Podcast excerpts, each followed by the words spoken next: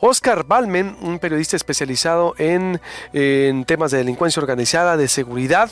Eh, desde la semana pasada, bueno, siempre ha estado al pendiente ahí de Sonora, da un, siempre datos extras adicionales para entender qué ocurre.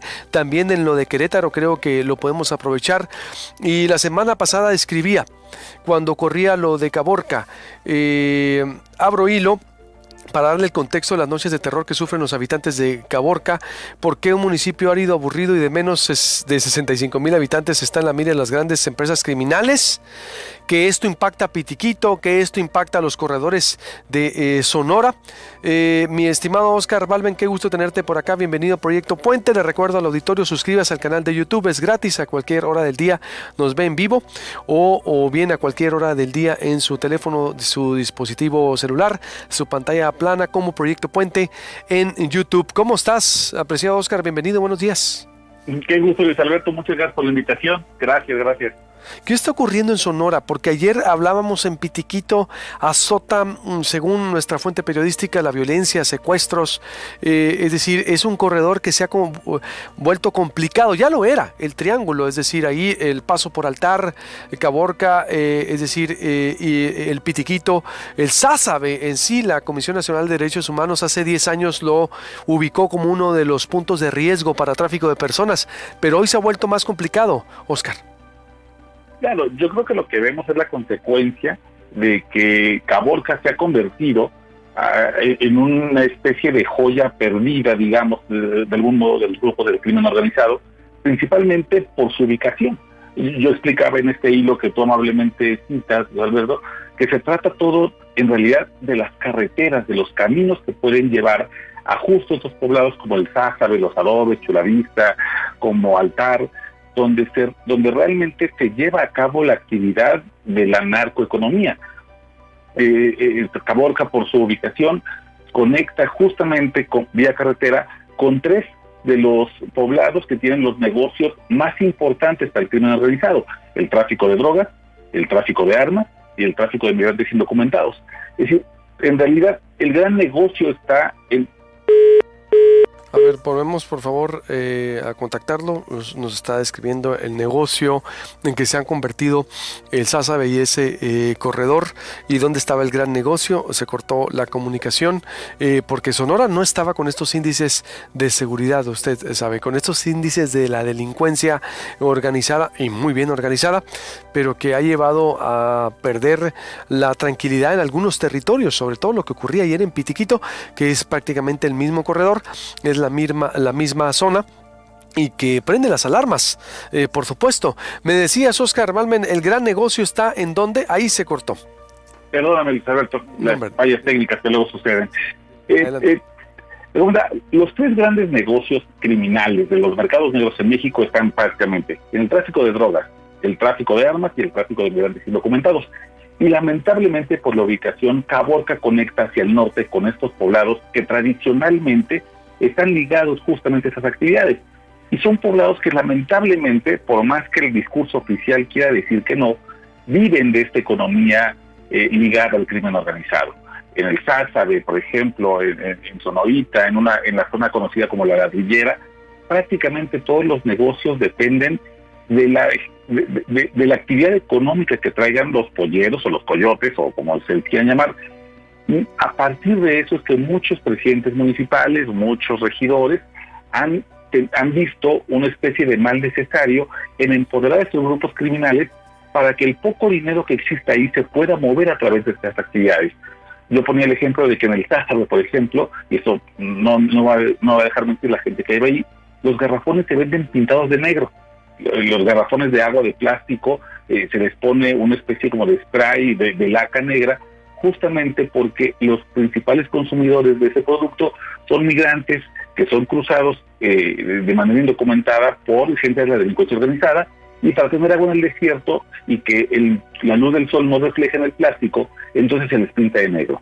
Y así hay muchísimos otros productos, como por ejemplo plantillas para los tenis o para los zapatos, con el objetivo de que no vayan dejando huellas en, el desierto y no sean identificados por la Border Patrol, eh, eh, que te indican estos son poblados que viven de una narcoeconomía que además son alentados por las propias autoridades y yo creo que ahí está el gran drama de, de, Caborca, que al norte tienes la llegada a estos poblados donde viven estas tres grandes tráficos ilegales y por ejemplo al sur tienes, tienes caminos que conectan con el puerto de Guaymas en el Golfo de California a donde llegan precursores desde China, donde se crean eh, drogas de alta demanda para Estados Unidos como metanfetaminas o, fentanilo.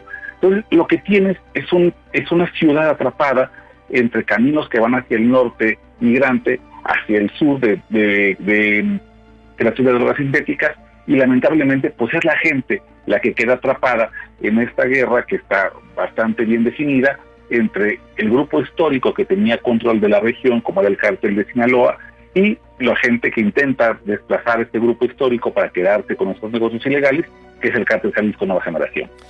Y dices también en tu análisis que muchas de los capos de Sinaloa están en Caborca, que están disputándose esta especie de joya de la corona que se ha vuelto para el negocio del narcotráfico y de los polleros. Sí, claro, porque además Caborca es una ciudad con, con vida económica yo, ponía, ponía en el hilo una ciudad este, árida y aburrida, y no por eso quería decir algo terrible, sino que simplemente comparado con, con las grandes ciudades del norte del país, pues no tiene esta vida nocturna o, digamos una vida turística tan, tan, tan pujante.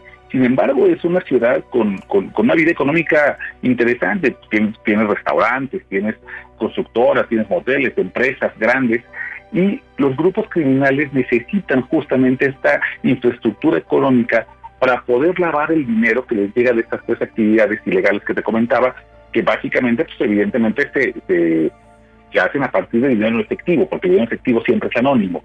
Así que el que tengas estas empresas legalmente establecidas te permite además lavar el dinero de, mercados ilegales e incursionarlo dentro del sistema legal mexicano.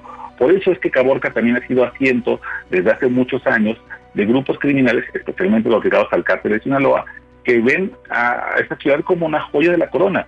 Tienes caminos hacia el norte, hacia la frontera, caminos hacia el sur, hacia un puerto marítimo. Tienes además conexiones hacia otros estados interesantes.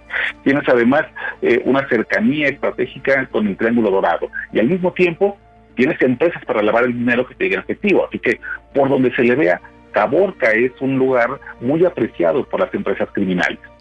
Y por eso se ha complicado también todo Sonora, porque eso es Caborca, pero en Cajeme no cesa la violencia, en, Guaymas, es decir, ¿eso explica también el, conflicto entre bandas en Sonora? Yo creo que sí, yo, yo creo que, eh, eh, como dicen los agentes de bienes raíces, lo más importante a la hora de hacer una inversión es la ubicación, la ubicación y la ubicación. Y lamentablemente Sonora tiene la característica, para bien y para mal, de ser un paso estratégico en el Pacífico, conecta hacia una frontera con los mercados ilegales de drogas más importantes del mundo, que es Estados Unidos, y al mismo tiempo con puertos marítimos donde la economía es brutal. Nadie que pensara en, la lógica criminal y de empresa criminal podría dejar fuera a Sonora como parte de sus planes de expansión. Eh, eh, es un es una tierra maravillosa, es una tierra fértil con con, con, con, con una economía pujante y eso es lo que la, lo que los grupos criminales intentan. Los cárteles, a diferencia de los grupos terroristas, no intentan destruir al Estado, no intentan apoderarse de ello. Es más, intentan servirse del Estado. Y para eso necesitan una economía pujante que, que, tenga carreteras en buen estado, eh, aeropuertos que tengan vuelos nacionales e internacionales, necesitan empresas pujantes donde haya mucho flujo de efectivo, porque todo eso finalmente les sirve para poder llevar a cabo los planes de expansión y de recaudación de sus empresas criminales. Bueno, ¿y qué tendría eh, que pasar si se ha vuelto así, eh, Oscar, esto? Pero, a ver, ¿se me atraviesa un corte y puedo volver contigo? Oscar, si me permites. Estoy hablando con Oscar Balmen, periodista especializado a nivel nacional en delincuencia organizada en grupos eh, armados, vaya, y una de las principales voces para entender qué ocurre en diferentes puntos del país y que le ha dado mucho seguimiento al caso Sonora. Vuelvo con él para finalizar aquí en Proyecto Puente.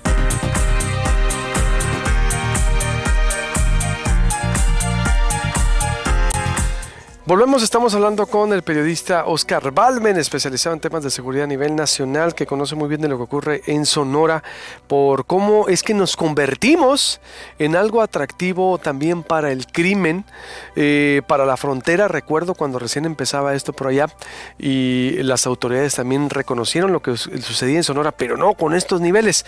Oscar, ¿qué se tendría que hacer o qué ves tú? Porque, bueno, ya empiezan a reaccionar las autoridades.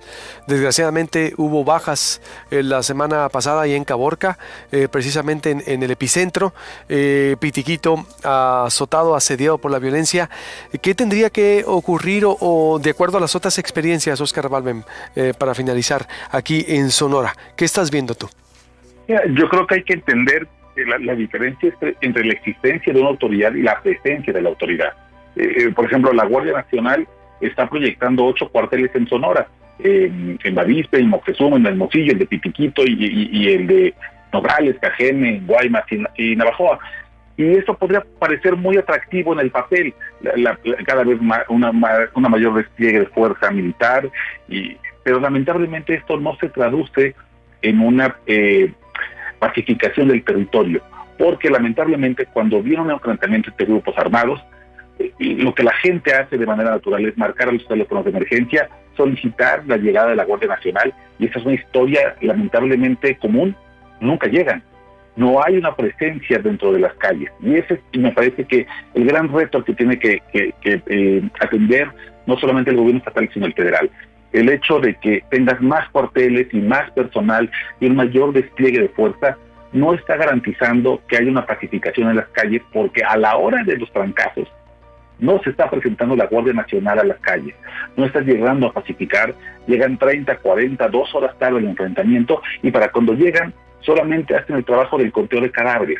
Me parece que aquí hay un gran reto en cómo se puede implementar toda esta fuerza que tiene la Guardia Nacional, que es definitivamente mucho mayor y superior a la que tienen los, los grupos del crimen organizado, para poder realmente pacificar una región. Y al mismo tiempo, que esa presencia no se traduzca en una mayor violación a derechos humanos. Esto además lo hemos visto, Luis Alberto, durante 15 años de la guerra contra el narco, cuando hay una ocupación militar en, en alguna región que está muy encendida por los grupos de crimen organizado, puede haber una aparente disminución de los delitos de alto impacto que más afectan a la población, que es el homicidio, la extorsión o el secuestro.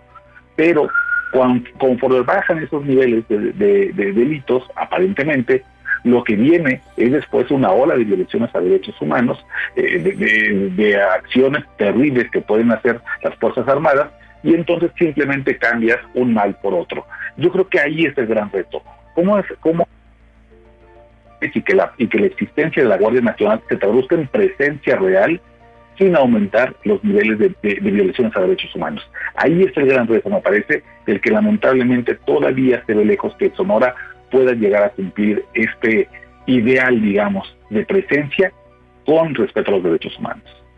Respeto a los derechos humanos y coordinación, ¿no? También porque es Guardia Nacional, es Policía Estatal, es Policía Municipal. La Policía Municipal prácticamente corre en, Caborca, es decir, eh, casi inexistente. Claro, y es inexistente porque no tienen los elementos para hacerlo. Después hablaremos en, de todo caso de las complicidades de las, de las comisiones criminales. Pero de momento, es casi natural que cuando se enfrenta una policía municipal a un grupo del crimen organizado que tienen además un arsenal brutal, que tienen los recursos humanos, eh, técnicos y, materiales, pues le rehuyen al enfrentamiento porque saben que están en una desventaja casi homicida. Es decir, también, claro, por supuesto, tiene que haber una mejor coordinación, pero siempre tomando en cuenta que la responsabilidad de, de, de, frenar la delincuencia organizada está desde la federación. Ahí están perfectamente delimitados las atribuciones y las facultades y no se ha entendido que para pensar en una en un real freno de la delincuencia organizada se necesita primero que haya una presencia decidida de parte del gobierno federal y no únicamente eh, el acto de cortar el listón y de tomarse la foto y decir tenemos ocho cuarteles de la Guardia Nacional. Hombre, pero si a la hora de los trancazos nadie sale a defender las calles, pues de poco sirve, ¿no? Sin duda. Pues ahí está la información. Eh, eh, te agradezco mucho, Oscar, y pues como siempre te seguiremos consultando si nos permites, porque esto pues va a seguir y hay muchos ángulos de aquí a nivel nacional de lo que está pasando. Te mando un abrazo, muchas gracias.